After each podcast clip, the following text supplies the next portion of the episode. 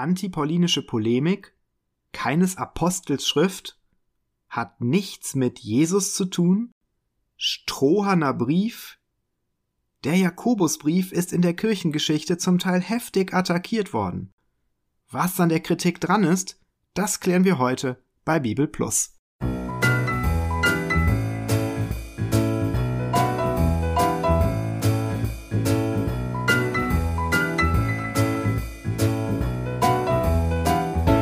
Hier ist Bibel Plus der Podcast rund um die Heilige Schrift und den christlichen Glauben.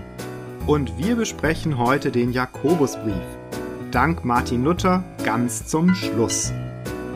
Der Reformator war nämlich kein Freund des Jakobusbriefs und hätte ihn wohl am liebsten ganz aus der Bibel gestrichen. Weil er das dann doch nicht wagte, verschob er ihn in seiner Bibel nach hinten. Warum? Jakobus, so Luther, widerspreche Paulus und setze wieder Werke anstelle des Glaubens. Zudem gehe es in dem Brief überhaupt nicht um Jesus. Stattdessen habe der Autor unordentlich etliche Sprüche aufs Papier geworfen. Was ist dran an diesen Vorwürfen? Kommen wir wie üblich zunächst zum Autor des Briefes. Laut der Grußformel zu Beginn stammt er von Jakobus, einem Knecht Gottes und des Herrn Jesus Christus. Das ist natürlich für eine Identifikation nicht besonders hilfreich, denn Jakobus war ein weit verbreiteter Name. Das Neue Testament erwähnt häufiger Personen mit dem Namen Jakobus. Jakobus, den Sohn des Zebedäus und Bruder des Johannes, Jakobus, den Sohn des Alphaeus, Jakobus, den Halbbruder Jesu und Jakobus, den Kleinen, Sohn der Maria. Allerdings setzt der Verfasser des Jakobusbriefes voraus, dass ihn die Empfänger kannten und auch als Autorität, als Lehrer betrachteten. Da er an die zwölf Stämme in der Zerstreuung schreibt, also an die Juden außerhalb Palästinas, setzt das einen hohen Bekanntheitsgrad voraus. Damit kommt letztlich nur Jakobus, der Bruder Jesu, als Verfasser in Betracht. Denn der zweite prominente Jakobus, der Bruder von Johannes, wurde bereits 44 nach Christus von Herodes hingerichtet. Die altkirchliche Überlieferung bestätigt dieses Ergebnis. Eusebius nennt den Jakobusbrief unter den Briefen, die zwar nicht allgemein anerkannt sind, aber in einer großen Zahl von Gemeinden als kanonisch betrachtet werden. Der Herrenbruder ist für ihn derjenige, von dem gesagt wird, von ihm sei der erste der katholischen Briefe. Auch Origenes führt den Jakobusbrief unter den kanonischen Schriften auf. Und Hieronymus schreibt, Jakobus mit dem Beinamen Justus, der Bruder des Herrn genannt wird, hat nur einen Brief geschrieben, der unter den sieben katholischen Briefen ist. Er ist von irgendjemandem unter seinem Namen herausgegeben und hinzugefügt worden, wenn er auch nur allmählich mit fortschreitender Zeit seine Autorität erhalten hat. Moderne Theologen wären natürlich nicht modern, wenn sie nicht auch diese Verfasserangabe bezweifeln würden. Als Hauptargument gilt ihnen wohl das gehobene Griechisch, das zwar semitische Einflüsse habe, aber eben auch auf hellenistische Bildung hinweise, die man einem Zimmermann aus Galiläa nicht zutraut. Auch Luthers inhaltliches Argument wird aufgegriffen. Die Auseinandersetzung mit Paulus über das Verhältnis von Glauben und Werken setze einen zeitlichen Abstand zu den Paulusbriefen voraus. Und schließlich beschäftige sich der Brief überhaupt nicht mit kultischen Problemen, wie sie etwa bei Paulus im Mittelpunkt standen. Außerdem mache der Verfasser nirgendwo deutlich, dass er Jesus persönlich gekannt habe. Die meisten dieser Einwände sind spekulativ. Wir erinnern uns, bei manchen Briefen gilt eine zu enge Betonung der Bekanntheit mit Jesus als verdächtig. Bei Jakobus nun eben das Gegenteil. Jakobus wäre auch nicht der Erste, der es nicht nötig hat, seine Autorität zu betonen. Die meisten neutestamentlichen Schriften zeichnen sich eher durch Zurückhaltung aus.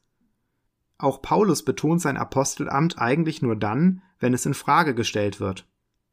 Die Verwandtschaft zu Jesus war übrigens nicht nur unbedingt ein Pluspunkt für Jakobus, denn er gehörte zu Lebzeiten seines berühmten Bruders nicht zu den Jüngern, sondern zu den Zweiflern.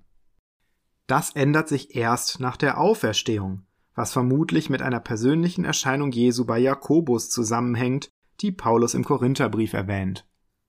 Welche Art von Griechisch Jakobus beherrscht hat, das wissen wir schlichtweg nicht. Auch kritische Theologen müssen einräumen, dass in Jerusalem und Umgebung zur Zeit Jesu überwiegend Zweisprachigkeit herrschte. Dass Jakobus hellenistische Bildung besaß, ist daher keineswegs ausgeschlossen. Das einzige plausible Argument ist daher der vermeintliche Widerspruch zur paulinischen Theologie, der jedoch bei genauem Hinsehen gar nicht vorhanden ist. Dazu kommen wir gleich noch. Eine wie auch immer geartete Auseinandersetzung mit der paulinischen Theologie lässt sich dem Jakobusbrief nämlich gar nicht entnehmen.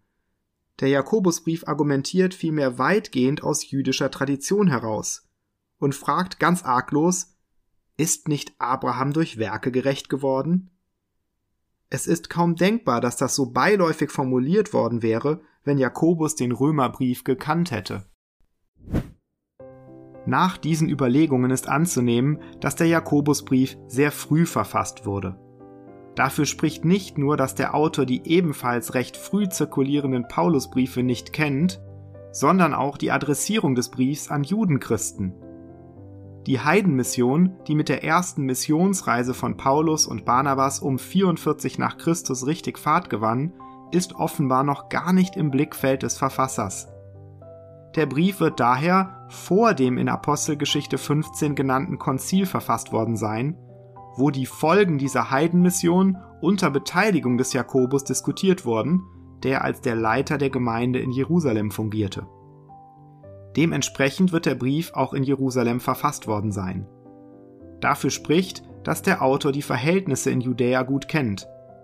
Das Klima wird für ihn nicht von Sommer und Winter bestimmt, sondern von Frühregen und Spätregen.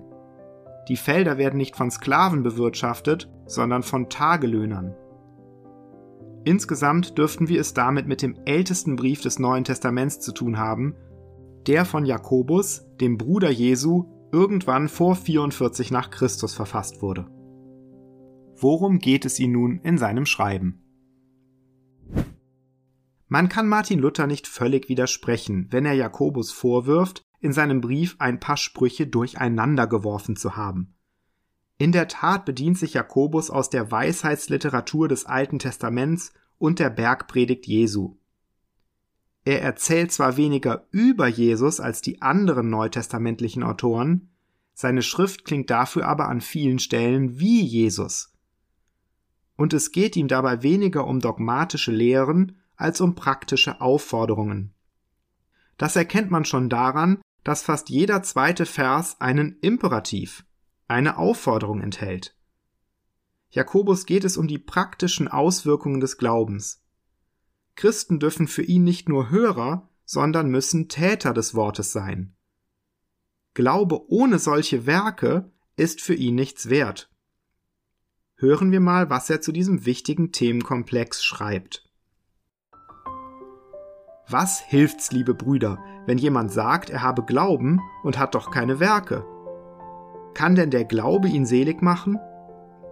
Wenn ein Bruder oder eine Schwester Mangel hätte an Kleidung und an der täglichen Nahrung, und jemand unter euch spräche zu ihnen, Geht hin in Frieden, wärmt euch und sättigt euch. Ihr gäbet ihnen aber nicht, was der Leib nötig hätte, was könnte ihnen das helfen? So ist auch der Glaube, wenn er nicht Werke hat, tot in sich selber. Du glaubst, dass nur einer Gott ist? Du tust recht daran. Die Teufel glauben das auch und zittern. Willst du nun einsehen, du törichter Mensch, dass der Glaube ohne Werke nutzlos ist? Man kann ein bisschen nachvollziehen, wieso Luther Probleme mit dem Jakobusbrief hatte. Da liest man bei Paulus, dass Menschen allein durch den Glauben gerecht werden und dann schreibt Jakobus, so seht ihr nun, dass der Mensch durch Werke gerecht wird, nicht durch Glauben allein. Das ist aber nur auf den ersten Blick ein Widerspruch. Jakobus wendet sich an keiner Stelle gegen den Glauben als solchen. Er argumentiert hier gegen einen Glauben, der keine Auswirkungen auf das Leben hat. Ein solcher Glaube ist für ihn tot. Selbst die Teufel glauben, sagt er, dass nur einer Gott ist. Was echten, lebendigen Glauben auszeichnet, das sind für Jakobus die Werke, die aus diesem Glauben folgen. Abraham hat Gott geglaubt. Aber dass er das getan hat, zeigt sich eben genau darin, dass er bereit war, seinen Sohn Isaak zu opfern. Abrahams Glaube hat also mit seinen Werken zusammengewirkt. Auch Paulus erklärt ganz deutlich, dass diejenigen, die ihrer menschlichen Natur und ihren Begierden Raum geben, sterben müssen und das Reich Gottes nicht erben werden. Das ist vielmehr denen vorbehalten, die auch im Glauben und im Geist leben. Genauso wenig wie Paulus gute Werke für unnötig hält, hält Jakobus Glauben für verzichtbar. Beide sind sich darin einig, dass nur wahrer Glaube rettet, dass sich dieser eben aber auch in guten Werken zeigt. Welche Werke sind das nun, zu denen Jakobus aufruft? Besonders wichtig ist Jakobus die Situation der Armen. Er kritisiert die Reichen, sie sammeln sich Reichtümer auf Kosten der Armen, denen sie den gerechten Lohn vorenthalten.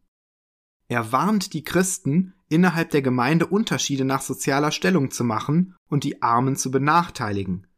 Und erinnert daran, dass Gott sich besonders um die Armen kümmert und das auch von seinen Kindern erwartet.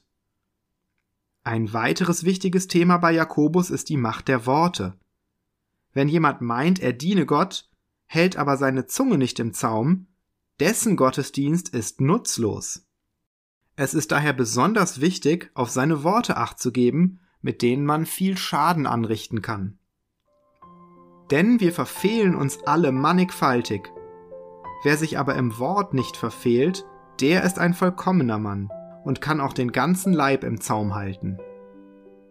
Statt schlecht über unsere Mitmenschen zu reden, die doch nach dem Bilde Gottes geschaffen sind, statt Lügen zu verbreiten, sollen Christen ihre Worte dazu benutzen, um Gott zu loben. Sie sollen schnell zum Hören sein, langsam aber zum Reden und zum Zorn. Jakobus wendet sich auch gegen Neid und Streit, die er als irdische Weisheit einordnet, als niedrig und teuflisch. Aus Neid folgen nämlich Unordnung und lauter böse Dinge. Woher kommt der Kampf unter euch? Woher der Streit? Kommt's nicht daher, dass in euren Gliedern die Gelüste gegeneinander streiten? Ihr seid begierig und erlangt's nicht. Ihr mordet und neidet und gewinnt nichts. Ihr streitet und kämpft und habt nichts, weil ihr nicht bittet. Ihr bittet und empfangt nichts, weil ihr in übler Absicht bittet, nämlich damit ihr es für eure Gelüste vergeuden könnt. Jakobus stellt dieser irdischen Weisheit die Weisheit von oben entgegen. Die Weisheit aber von oben her ist zuerst lauter, dann friedfertig, gütig, lässt sich etwas sagen, ist reich an Barmherzigkeit und guten Früchten, unparteiisch, ohne Heuchelei. Die Frucht der Gerechtigkeit aber wird gesät in Frieden für die, die Frieden stiften. Auch Demut und Geduld sind Jakobus ein Anliegen. Er fordert die Leser auf, sich Gott zu nahen und sich vor ihm zu demütigen. Selbstsicheres Rühmen ist ihm ein Dorn im Auge. Und so formuliert er die unter dem Namen Conditio Jacobi bekannt gewordene Mahnung hinsichtlich der eigenen Zukunftsplanung. Ihr sollt sagen, wenn der Herr will und wir leben, werden wir dies oder das tun. Bis zur Wiederkunft des Herrn sollen sich die Christen in Geduld üben und sich dabei die Propheten als Vorbild nehmen. Namentlich nennt Jakobus Hiob, der sein Leiden geduldig ertragen hat und von Gott reich belohnt wurde. Als Hilfe dient den Gläubigen dabei das Gebet, dem Jakobus eine große Wirkung zuschreibt. Des gerechten Gebet vermag viel, wenn es ernstlich ist. Elia war ein schwacher Mensch wie wir und er betete ein Gebet, dass es nicht regnen sollte, und es regnete nicht auf Erden drei Jahre und sechs Monate. Und er betete abermals, und der Himmel gab den Regen, und die Erde brachte ihre Frucht. So viel zum Jakobusbrief, den Luther ursprünglich mal eine stroherne Epistel nannte. Was die wenigsten wissen, ist allerdings, dass er diese Bemerkung die er 1522 in seinem Septembertestament fallen ließ, in späteren Ausgaben gestrichen hat. Ergänzt hat er den Satz, es seien viele gute Sprüche sonst darinnen. Offenbar hat selbst der Reformator später seinen Frieden mit dem Jakobusbrief gemacht. Und damit sind wir am Ende des Neuen Testamentes angelangt. Was noch fehlt, ist das Buch mit sieben Siegeln. Und darum geht es in der nächsten Staffel. Ich hoffe, Sie bleiben dabei und wir hören uns wieder hier bei Bibel Plus.